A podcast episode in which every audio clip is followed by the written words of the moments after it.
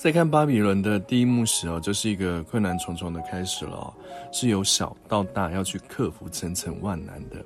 啊，看到曼尼和大象那个时候呢，我其实大脑中想到的是史蒂芬史匹柏执导在拍一九八一年的《法柜奇兵》时哦，电影里有一幕为了呈现百万只蛇的恐怖景象，在这一幕呢，原本打算是要用到少量的真的蛇和假的蛇混着一起拍的。可是啊，石导不同意这个做法。然后呢，就算好说歹说的要来说服他哦，都说服不下来，因为他就是要用百分之百的蛇哦。或许这就是身为导演、身为艺术家的坚持吧。哦，就为了这些蛇，整个的拍摄行程都停滞了哦。当然呢，身为制片的 Frank Lloyd Marshall。怎么能够让这样的事情发生在眼前呢？所以在那个时候，他就收刮了拍摄的当地的伦敦和英格兰南部的所有的宠物店，用最短的时间买来了九千只真的蛇，活蛇哦，九千只蛇哎哦。严格来说呢，这些蛇的量哦，其实已经很够用了啦，但是石导仍然是不满意哦。毕竟，啊，离他上百万条的蛇的这个设定啊，是差距太远太远了。只是啊，剧组在这时候就是捡了一些小水管啊，混着和这个九千只的蛇演员哦，混着一起演，混着一起拍，诶，好像还真的有个样子哦，像像一回事哦。石导在这时候呢，才勉为其难的。接受了。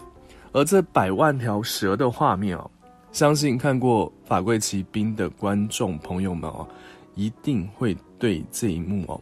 留下一些心灵的阴影在哦。这也就是知道他的目的达到了哦。但如果呢，这一切没有 Frank Lloyd Marshall 这样有本事又传奇的制片成为后盾哦，应该就没有机会成就。这个电影的经典了，所以一个电影或影集作品哦，真正真正最大的老板其实是制片哦，制片才是拥有最终决定权的那个人哦。毕竟制片除了基本的要很会控制预算、控制成本之外呢，还要懂得排除万难的让作品拍完又要拍得好。还要拍得卖，好，这个是制片这个角色它的重要性，也是这个角色它的这个职务它的存在的意义哦。所以巴比伦的第一幕嘛，我那时候在看的时候，我会觉得曼尼哦，在那时候哦，也不过是这一家俱乐部打杂的吧，应该嗯，因为没有没有一个职务啦，所以我觉得他应该就是打杂的，要不然就是呃类似俱乐部的经理吧，哦，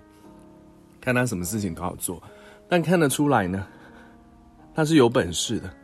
哦，他有那股使命必达的这个执着在他的这个人设身上哦，会知道他会在之后，在这个电影之后，一定会成为一个 somebody。观众们看得出来啊，当然他的老板也知道他的好用，也看得出来啊，哦，所以压着他不让他有机会离开俱乐部，哦，啊，不过在这时候呢。也就好在有红到发紫的杰克把他带到身边哦，才有后面的故事发展下去哦。而另一个因果的开始则是曼尼和妮妮哦。如果如果没有曼尼哦，这个是把妮妮放进俱乐部的话哦，妮妮可能就没有这么快的能够进入好莱坞这个花花的世界了。所以这个作品哦，它是有一个。哦，因果关系是存在的哦，它其实是有在讲因果的哦。然后回布拉德皮特，Us 的杰克哦，布拉德皮特他接演这个角色，我是觉得就是太驾轻就熟了，完全的本色演出哦，演他自己都没有问题哦。哦，呃，布拉德皮特呢，他在年轻还不出名的时候，演了有名的公路电影《末路狂花》哦。在里面，他只是一个，呃，没多重要的跑龙套的角色哦，只是在那个时候就已经很看得见他了。哦，所以我我认为啊，我认为 Brad Pitt 啊，他是注定要红，要成为巨星的啊。呃，然后巴比伦呢，啊，因为巴比伦它的故事的时空背景哦，是在一九二零年代里面哦。啊，在那个年代呢，演员的地位哦，其实就像现在的网红和 KOL 一样哦，是在这个社会之中哦是有名的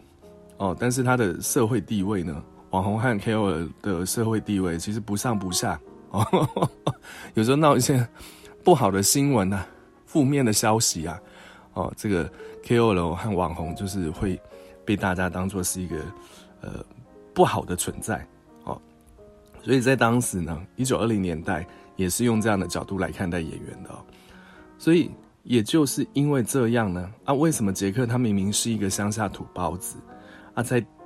电影里面呢，他就是要装文人哦，装上流，还大谈特谈什么包浩斯，假装自己是意大利人。他、啊、目的是为了什么呢？其实就是为了要挤进上流圈哦，为了就是要让自己看起来很贵哦，为了得到更多的演出机会，这种往自己脸上贴金的事啊，也是一种自我催眠，久了还真的会弄假成真哦。所以在后面的剧情里呢，曼妮和妮妮啊，哎，也巧妙的哦，似乎也和杰克一样哦，走上这条为了掩盖呃自己过往的。呃，这些经历，这样的一个故事线，他们也在掩盖自己的过往，哦，也是和杰克一样，哦，是在做相同的事情。杰克他是不是好演员呢？哦，嗯，我觉得他是的啊，哦，因为明明醉醺醺的那一幕，呃，就是那个蝴蝶飞了那一幕戏嘛，他明明那时候是醉醺醺的。啊，但一上戏就完全的进入了角色，然后他不仅能演好戏啊，还能为电影作品的好而宏观的去思考哦，所以可以为了作品主动去瞧合作演员的价码，好要求对方去降价演出，然后也是因为他懂得电影的魔法，也懂得如何施展他个人的魅力的魔法哦。嗯，我觉得他另外一个了不起的是哦，最一开始跟在他身旁的乔治啊，一刚开始在看的时候看不出来这两人的关系到底是什么，因为也没有透过剧情明说嘛，啊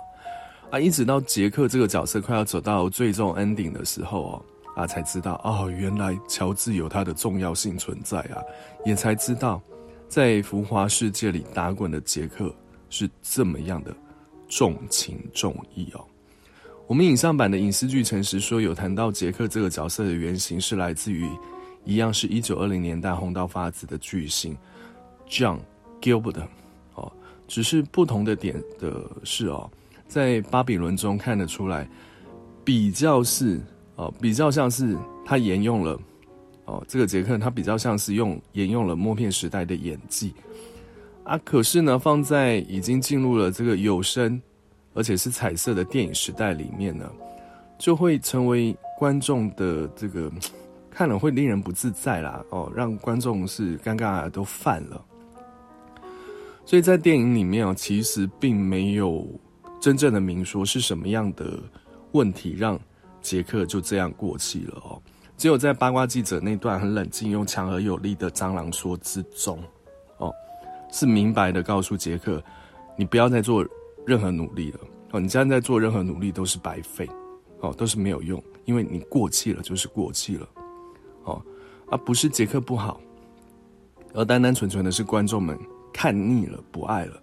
还有这件事情呢，才是比拿着枪哦杀他个千百回还痛苦的事哦。况且曾经是呃呼风唤雨的他哦，说出来喊痛的他，怎么能够接受这样的事实呢？哦，但是也不得不，哦，最后他也承受，他也接受了这个事实哦。那、最后有什么样的这个结局呢？大家假如说有兴趣的话，还是进电影院里面去看，哦，就会知道。这边就，诶、不爆这个大雷了。OK。那另外一个角色呢，是妮妮哦。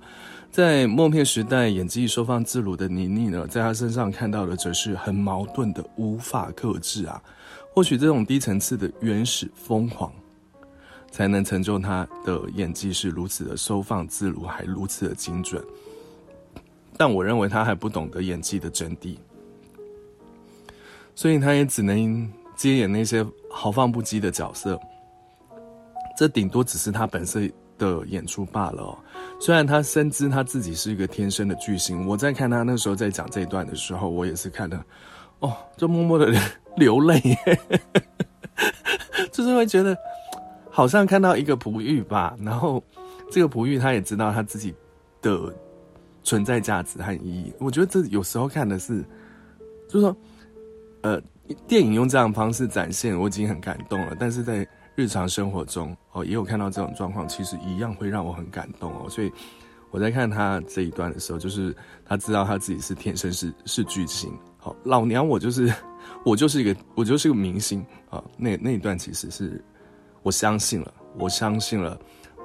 呃，倪妮哦这个人设，嗯，在那时候，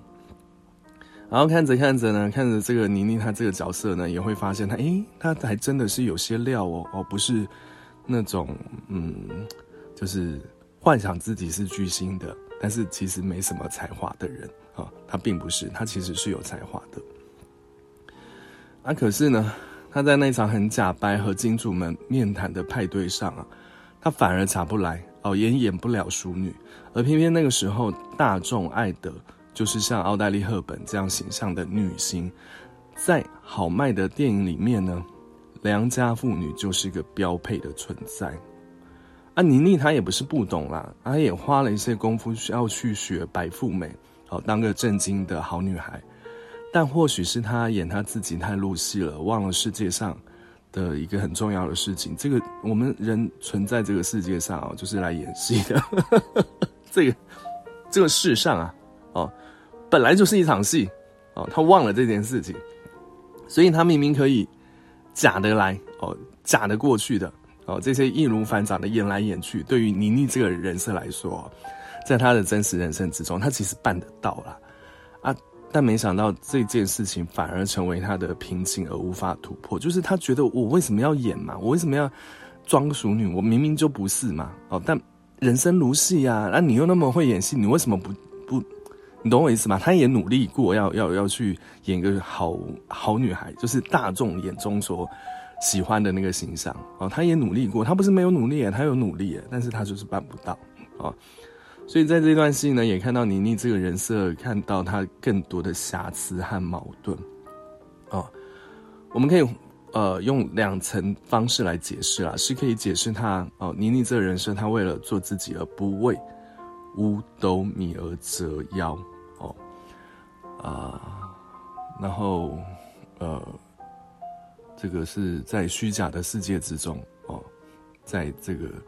大染缸里面，那他的粗鄙啊，他的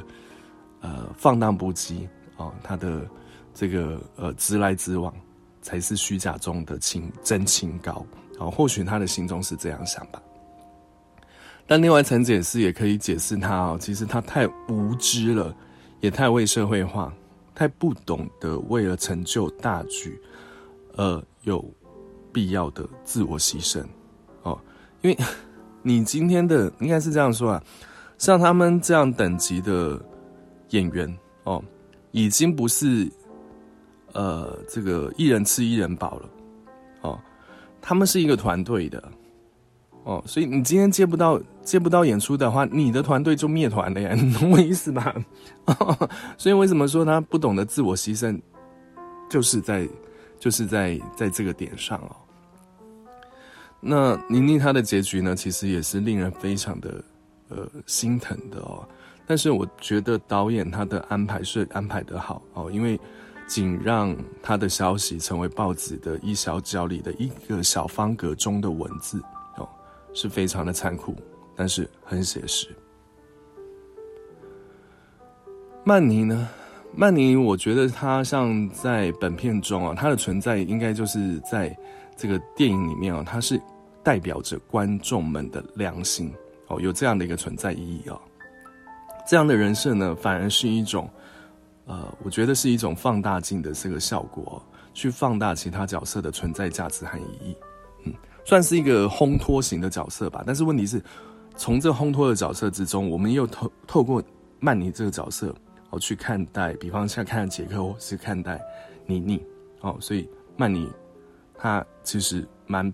嗯，怎么说？他其实蛮蛮像蛮像白开水的，哦，这个人设蛮像白开水的，但是他很重要，哦，所以为何啊，导演 Damien Chazelle 哦，要从数十万张的试镜照中挑出 Diego Calva 哦，就是因为他的这个双眼亮亮亮的，好，我们在看这个电影的时候会发现哦，这个男演员的话，他眼睛很亮，哎，从头到尾都是亮的。很好看。哦，有一双很很清澈的、很清澈、很干净的眼睛，哦啊，因为这个眼睛就是灵魂之窗嘛，哦，所以有这么亮的眼睛，都会觉得啊，他的这个内心世界应该是很干净，有个呃干净的灵魂。啊，除此之外呢，Diego，我觉得他的这个长相啊，是东方观众也会喜欢，然后西方观众也都会喜欢的。哦，哎，看不出来他是墨西哥人，长得是好看的哦。然后也是曼妮这个角色，是为呃巴比伦这个作品拉下了，画下了句点哦。哎，在他这一段看看到的是这个这个这个电影的结束啊，我只能说看完了之后就是有一种感叹呐、感叹呐、哦，真的是繁华都是梦。哦一切繁华都是梦，人生本是戏。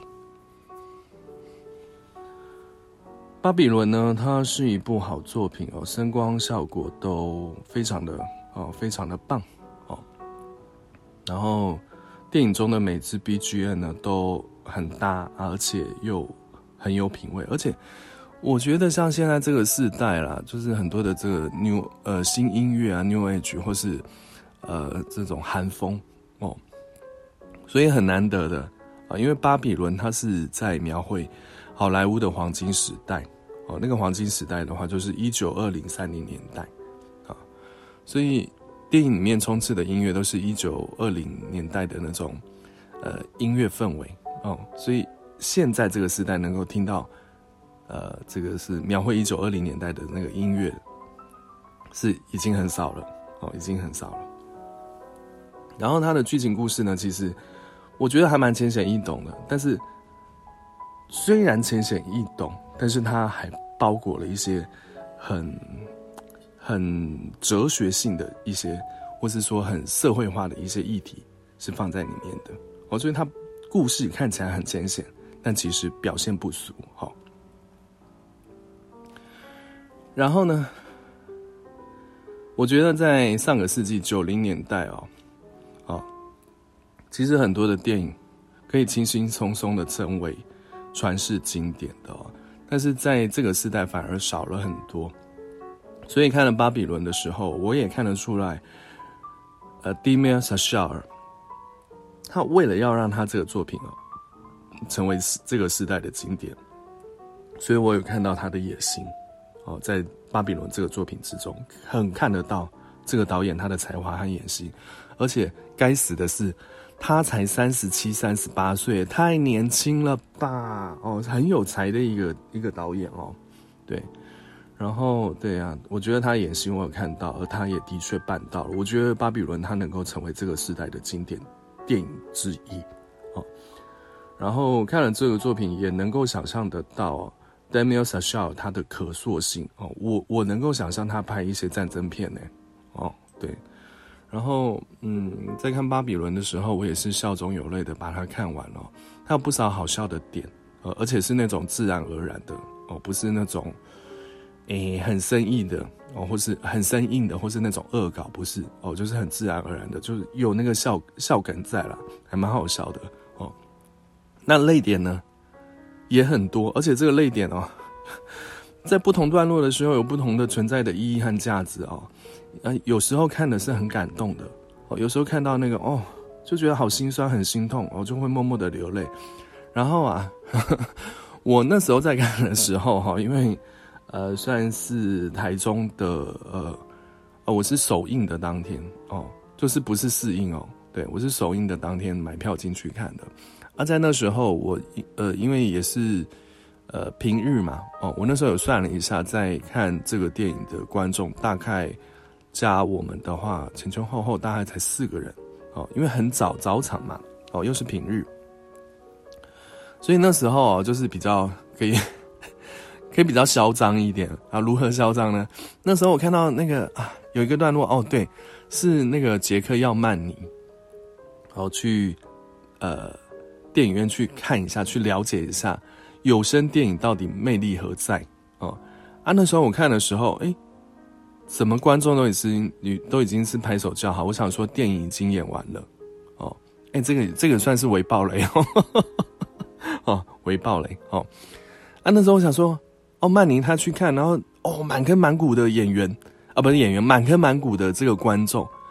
啊，我想说啊，拍手叫好，然后起立拍手叫好，那演完了吧？哦，那也没有什么啊。那时候曼宁他曼尼这好玩的是这样子，我刚刚讲说他这个人设，他其实就像白开水嘛，所以他只是为了要去执行这个任务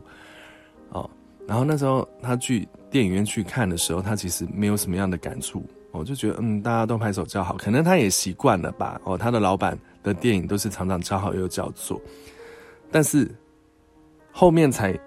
厉害的来了。哦，厉害的来了。你以为是演完了？你以为电影演完了，大家拍手叫好啊？不是呢，是才一开始，一刚开始要演的时候，大家都起立拍手叫好，这才很恐怖哦。所以这一段，我跟你讲，我那时候看到也拍手叫好，可以在电影院里面，因为就就加我们才只有四个观众嘛，在当时哦，拍手啊，真是好看的，太强了哦，这个剧情安排的太强了啊、然后后来换成是曼妮，他吓到了，因为他没想，他没想到嘛，观众们也没想到。哦，就是身为观众，我我们也没想到，哦，就是这样子很狼藏的跑回去，哦，要和他的老板这个报告这件事情。对，我觉得这这这一段很好看哦，还有一段我也是拍手叫好，但我有点忘了，好像是在，好像是在前面俱乐部的时候吧。马格罗比他的那个那个那个舞蹈，哦，很精彩。嗯，呃，只是啊，目前哈、哦，对。呃，我们台湾这边的话，好像是呃前几天，呃，巴比伦才上映的，但是在北美那边的话，好像是抢在呃圣诞节的档期，去年就上映了，所以呢，它的票房哦，我这边也是看的是以北美为依据的票房，目前是惨赔的。哦，所以它的票房在目前的话，其实是不尽理想的。这个是让我也想了很久，为什么会这样？我是我甚至有拿那个呃周星驰他的这个《西游记》来来来做联想哦。原本要写在写在我自己的稿子里面的，但是后来我觉得，嗯，这不能够不能够做相同的类比，所以就没有这样去去想哦。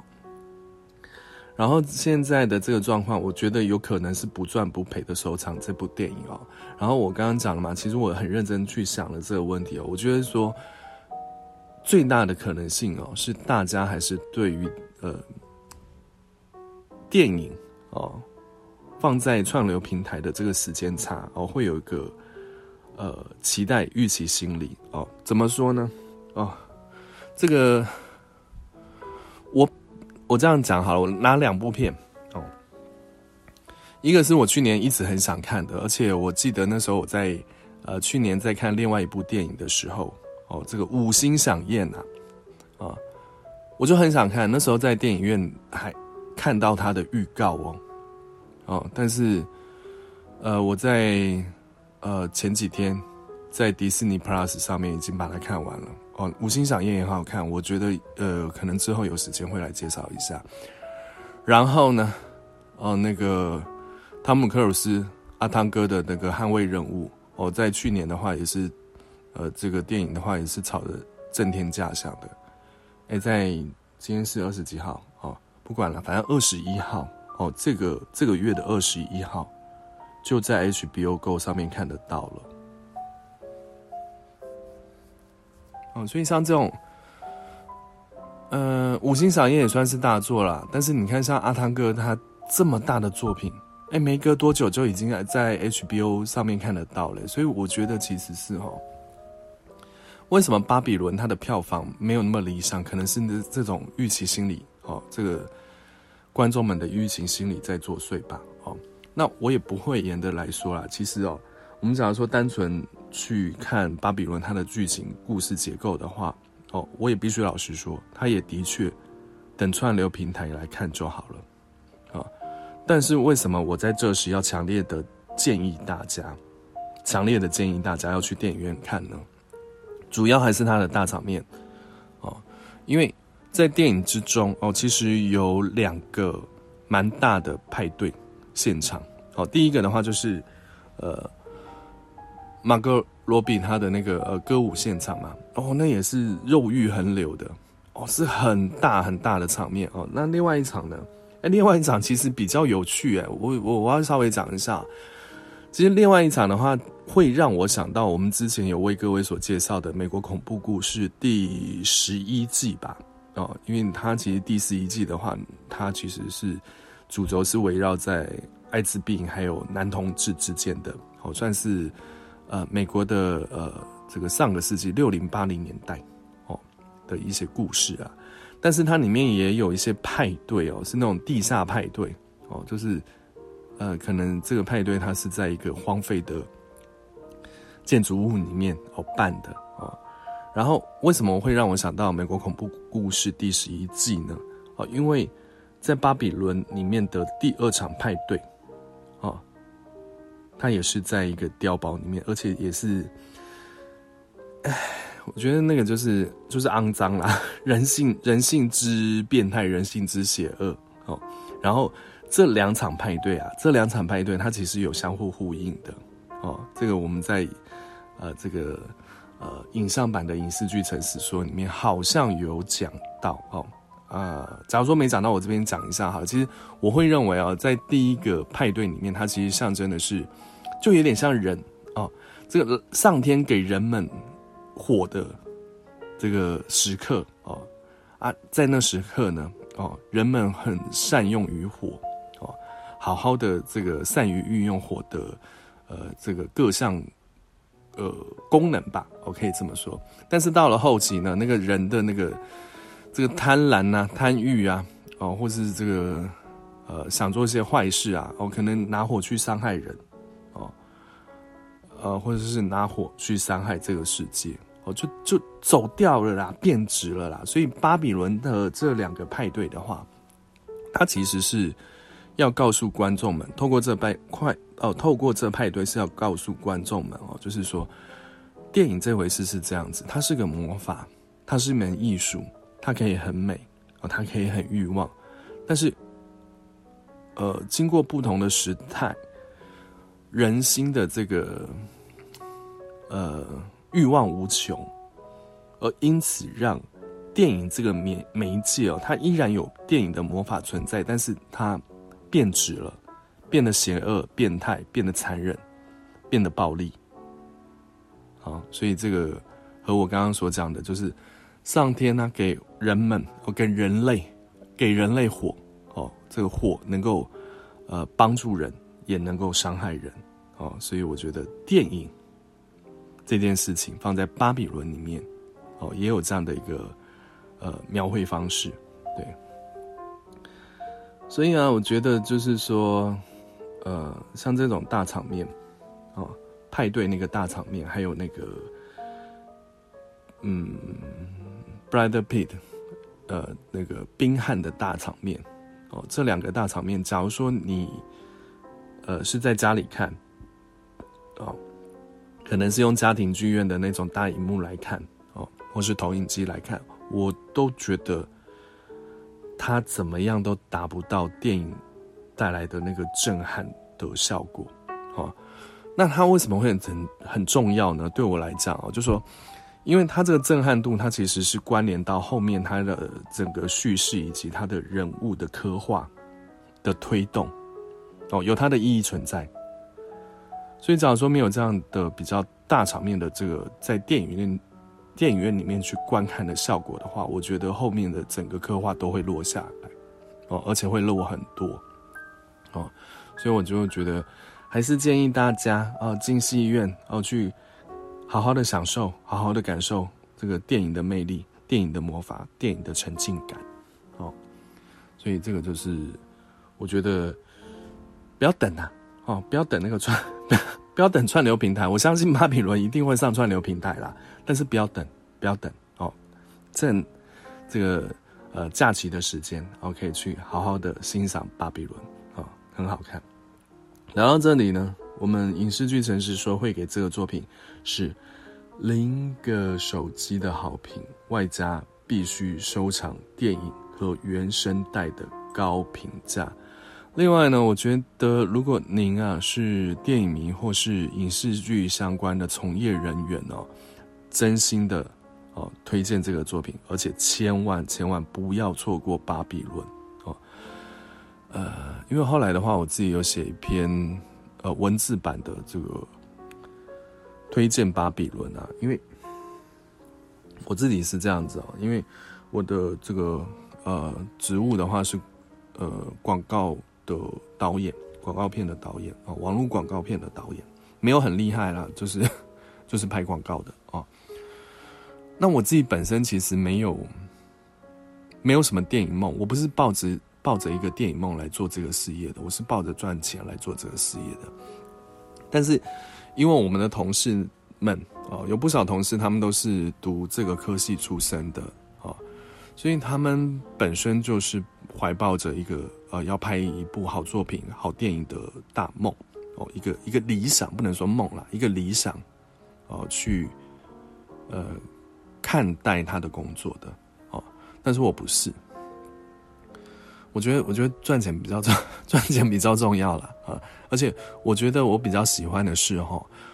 我能够赚了很多钱，然后让大家的理想梦想能够成真。我觉得我比较想要成为这样的人。